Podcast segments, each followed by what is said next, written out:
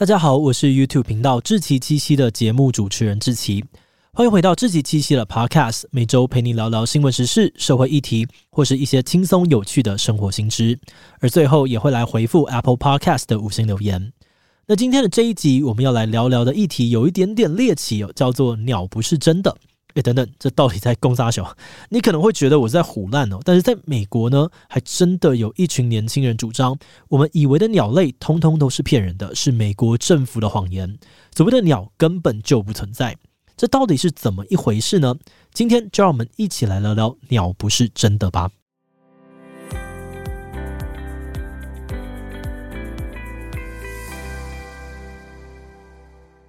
最近几年，美国社会盛行各种阴谋论，有一群年轻人就摇旗呐喊，宣称鸟不是真的。真正的鸟类早在很多年以前就被美国政府给杀光了。现在看到的鸟，其实是用来监视人民的鸟型无人机监控设备。现在这个理论已经在 Instagram 等等的社群平台上面有几十万的订阅，只要搜寻 “Birds are not real” 就会跑出相关的资讯。这些支持者坚称鸟不是真的，而他们要替天行道，拆穿政府的阴谋，把真相还给广大的美国民众。为此，他们还真的投入了大把的时间跟精力，组成了一个庞大的组织，甚至在美国各地都有分布。去年，他们甚至号召了众多的支持者到 Twitter 的总部外面，对着他们的小蓝鸟 logo 抗议。诶，难道这些美国年轻人是真的相信每天在身边飞来飞去的鸟不是鸟吗？其实，这个理论的支持者还有发起人都承认过，鸟当然是真的，他们只是在反串阴谋论者而已。但这反串也未免搞得太认真了吧？而且这么做除了博君一笑之外，又有什么意义呢？鸟不是真的的故事，要从二零一七年川普刚当上美国总统的时候说起。当时，一位叫做彼得·麦肯多的十九岁大学生碰巧路过一场反川普的游行活动。当时，游行的队伍一边在喊着反川普的口号，同时另外一边川普的支持者也来了。现场的气氛非常的紧张，感觉双方随时都会吵起来。这时，麦肯多突发奇想，随手撕下了路边的海报，翻到了空白的背面，把脑中冒出的几个字写了下来。而他写下的就是“鸟不是真的 ”，“Birds are not real” 这句话。写完之后呢，他就这样子举着标语，加入了挺川普人马的行列，开始扮演一名阴谋论者。他一边大喊这个标语，一边还即兴发挥，编出了一个美国中情局屠杀鸟类的故事，大声的喊着：“鸟是谎言，醒醒吧，美国人！”结果这场卖力的表演被人用手机录了下来，上传到网络上。麦肯多当然也没想到，这个无心的玩笑居然大受当地年轻人的欢迎，让他一炮而红。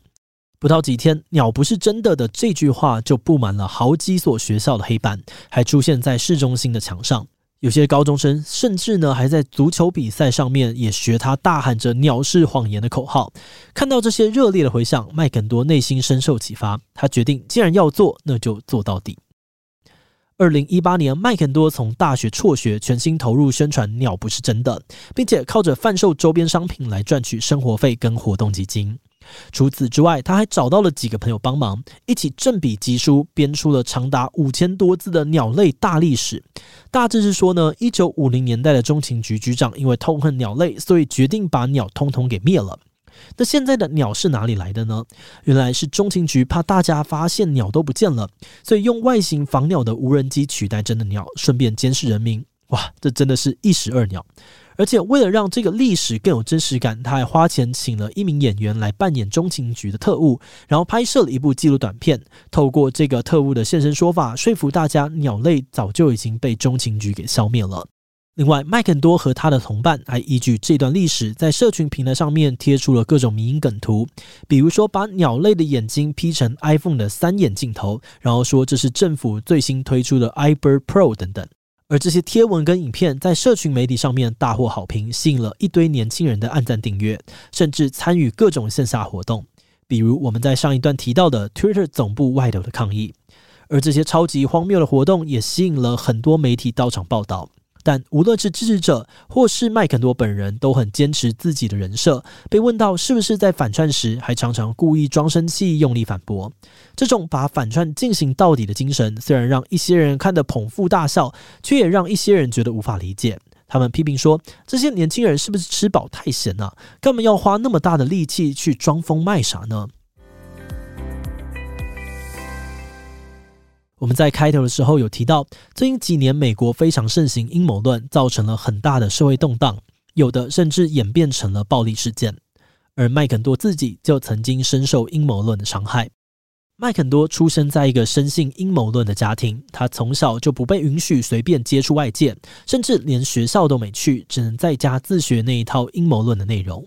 直到他长大以后接触到网络，他才发现自己一直活在谎言之中。而上了大学以后，麦肯多惊讶地发现自己的经历不是单一案例，美国有很多青年都跟他有相似的经验。这些年轻人在接触外界、获得更多资讯之后，往往会跟深信阴谋论的家人产生严重的分歧，却对这种状况束手无策。但是，透过“鸟不是真的”，他们找到了同伴，并建立起了一个名叫做“鸟旅团”的组织。如果说阴谋论带来的伤害是他们成长过程中的集体经验，那么鸟旅团就像是一个阴谋论受害者的互助会，让他们可以集体去面对那些经验。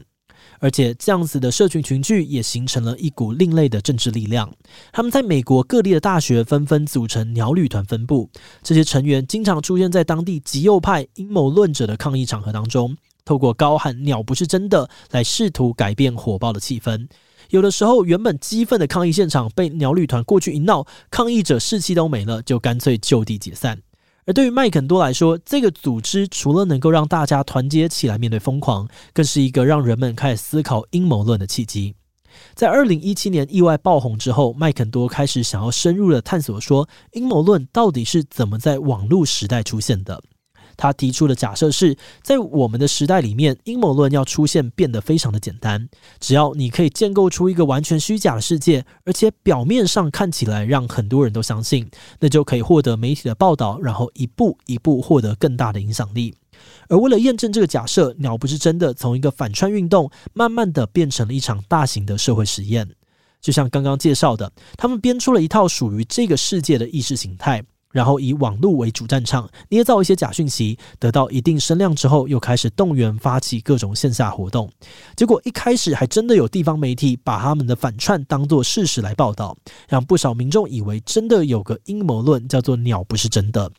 在他们的早期推文当中呢，也会看到有一些网友留言呛说：“你们真是群傻子。”而他们也不甘示弱，会模仿阴谋论者的调调呢，回呛说：“你才在说谎，你最傻，你全家都傻。”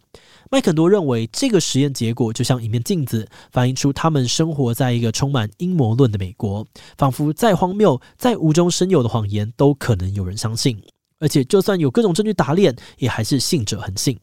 诶，不过这种以阴谋论对抗阴谋论的方式，真的没问题吗？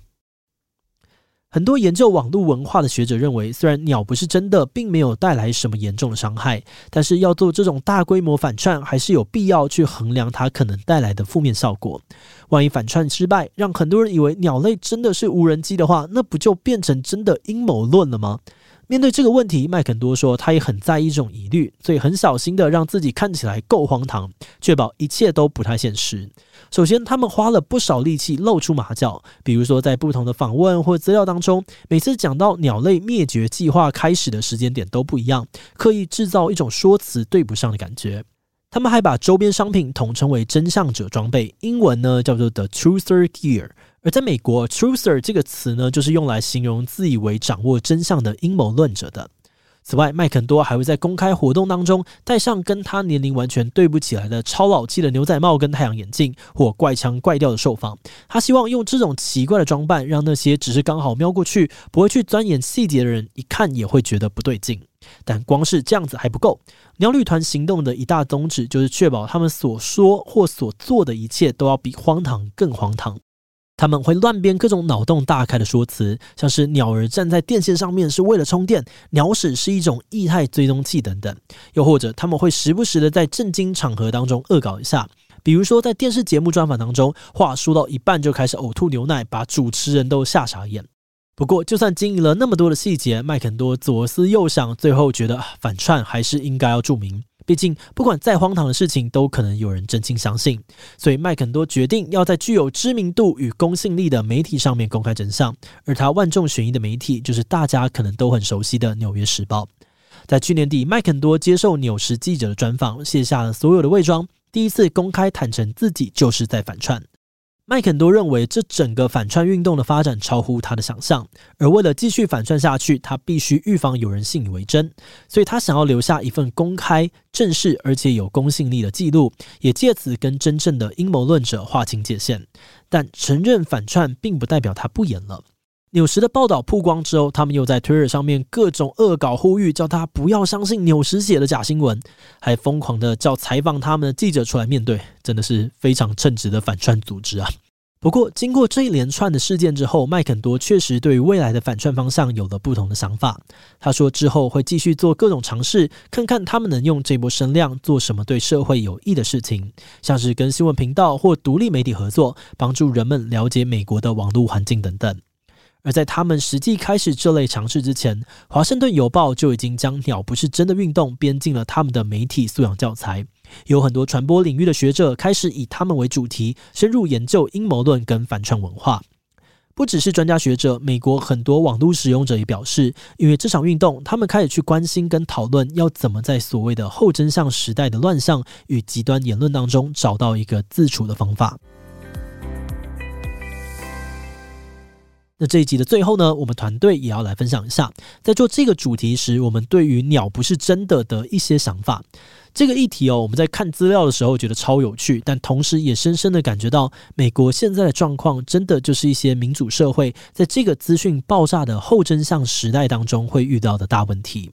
因为资讯跟知识都快速累积，什么资讯都可能被推翻，而且消息更新超快，大家不一定有办法每个都去查证。久而久之，大家不知道什么是真的，什么是假的，最后就干脆用自己的主观感受去判断。但越多人这样子，大家就越难站在同样的立基点去讨论事情，很难沟通，很容易吵架，最后就变成信者恒信，不信者恒不信的状况，放弃了对彼此的沟通，甚至看到越来越多荒谬的阴谋论出现，就算自己不相信，大家可能也会觉得啊，一定有人会相信啦，毕竟白痴那么多。那这种时候，可能就会有人决定用反串来面对阴谋论。可是反串虽然会让同温层觉得很爽很好笑，但也并不是每个人都认同这样的行为。担心这反而会让原来就已经很糟糕的沟通环境变得更加的撕裂。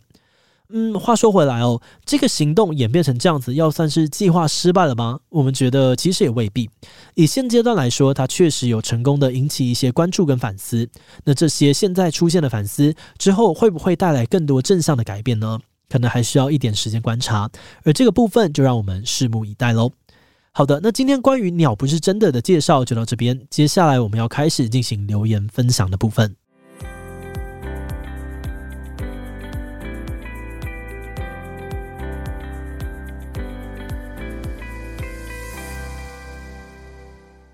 接下来这个留言分享的部分很简单哦，我们会从 Apple Podcast 上面的五星留言，或是原来的这个 YouTube 影片底下的观众回应，挑选一些来跟大家分享。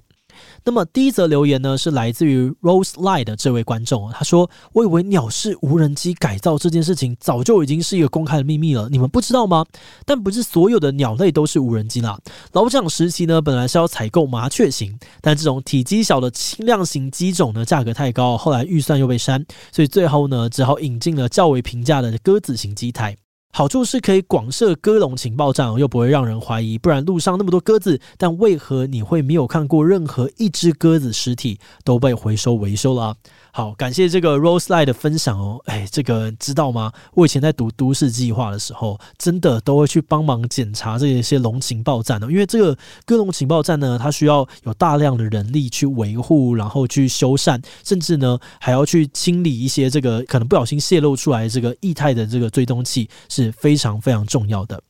而且呢，这个，我觉得还要特别讲一下，就是大家知道自己机器，就是我们平常看的这个影片啊，其实一个。VTuber 吗？我们就是早在四年前就已经在做 VTuber 了。我就只是在那边读稿，然后就会投射出来。我本人完全长不是长那个样子。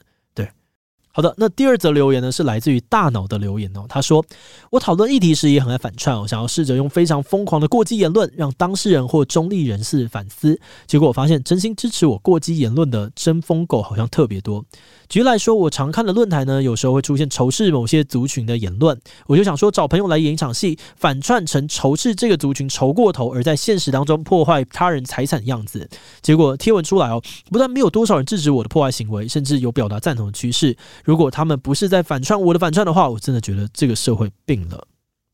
好的，感谢大脑的分享。诶，我不知道你是不是在一些匿名的论坛上面去分享这些东西，但呃，我我必须说，我蛮多时候在看这些匿名论坛的时候，我真的都会想说，这是反串吗？就是还是这是机器人，还是这是有人在操作的？就我现在有点分不出来了，所以让我蛮怕的。就真的会常常觉得，社会病了吧？天哪！好的，那最后一则是来自于 Apple Podcast 的观众萨拉查，他说：“志奇好，很高兴你又重返 Podcast，请继续做下去。志奇的声音语调让人听起来很舒服，说故事能力很棒。尤其听到小王子那一集哦，有一段在说作者本身的困难经历而写了小王子这本书，希望用爱疗愈世人，听得我泪流满面。”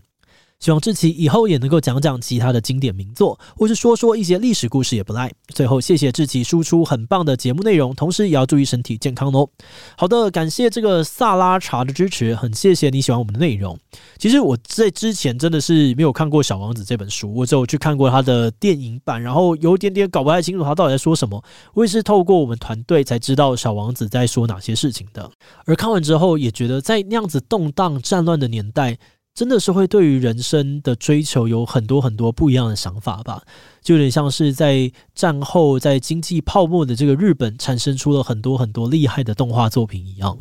那如果大家喜欢的话，未来我们也会考虑多做这样子的内容。而另外，我们的 YouTube 频道其实也有定期在做说书的内容哦，喜欢的观众可以去搜寻一下“七七说书”这个播放清单哦。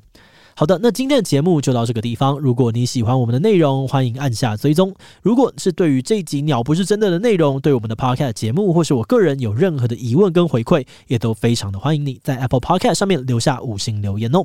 那今天的节目就这样子告一段落，我们就下集再见喽，拜拜。